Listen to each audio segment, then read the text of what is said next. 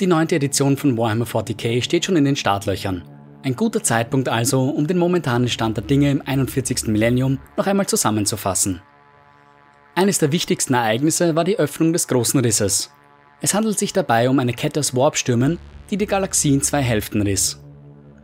Die Hälfte, in der sich auch Terra befindet, Imperium Sanctus, ist von der anderen Hälfte, Imperium Nihilus, komplett abgeschnitten. Cadia, ein imperialer Planet, der zur selben Zeit schwer gegen Abadons 13. Schwarzen Kreuzzug ankämpfen musste, wurde während der Öffnung des Risses zerstört. Die imperiale Garde auf dem Planeten kämpfte bis zum Schluss gegen die einfallenden Dämonenhorden, doch am Ende wurden sie gemeinsam mit dem Planeten in den Warp gerissen. Lord Castellan Osaka E. Creed, der die Verteidigung und am Ende die Evakuierung Cadias organisierte, gilt seither als vermisst.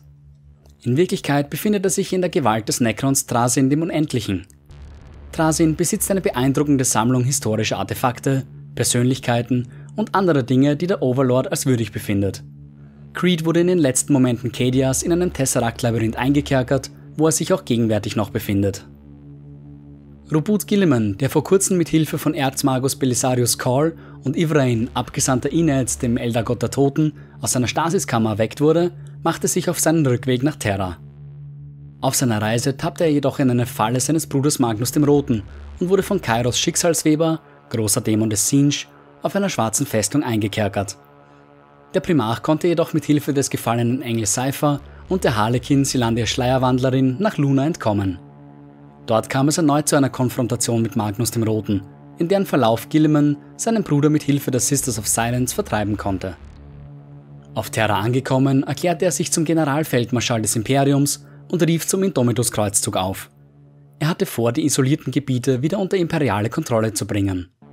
Der Kreuzzug sollte 112 Jahre lang andauern und endete mit einem Sieg gegen die Wordbearers, die Black Legion und Iron Warriors auf dem Planeten Raukos.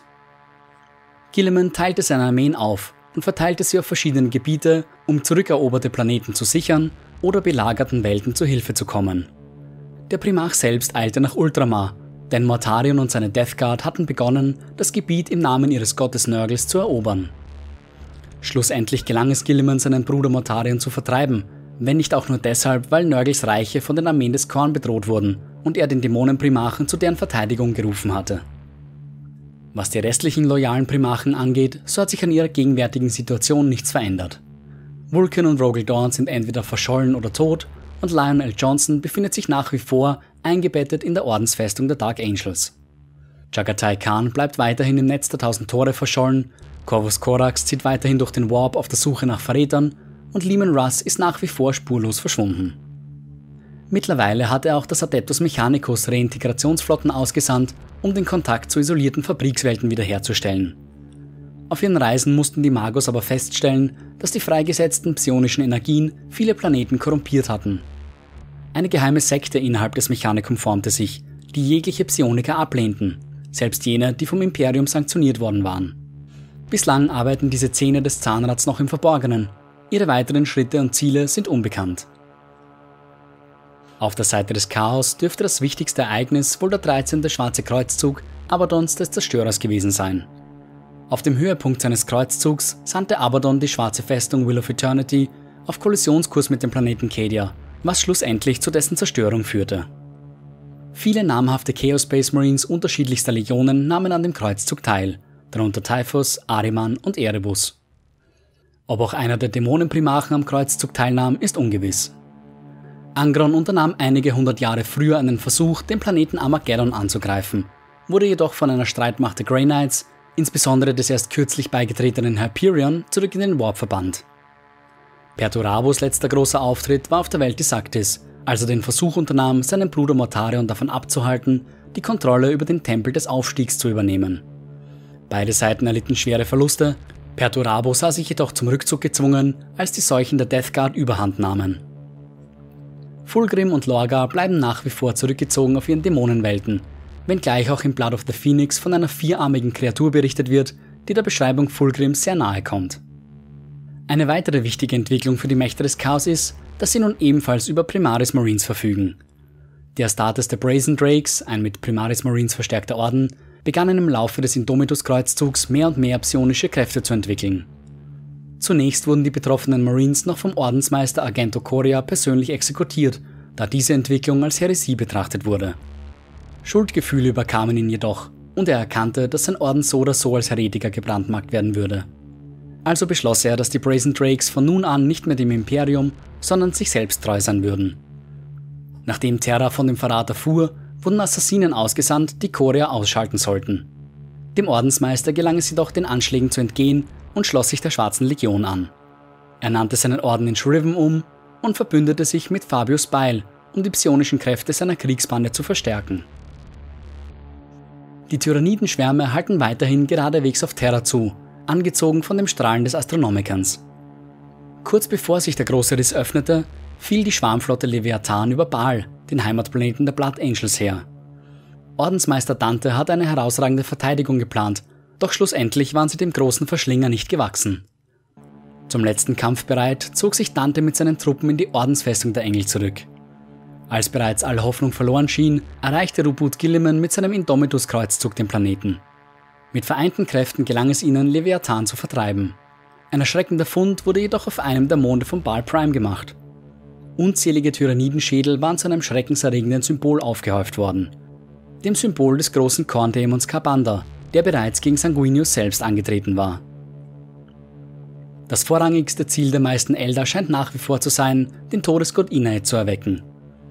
Der Eldergott soll die Macht besitzen, Slanisch zu vernichten und damit den Fluch zu lüften, der seit Jahrtausenden auf den Elder liegt.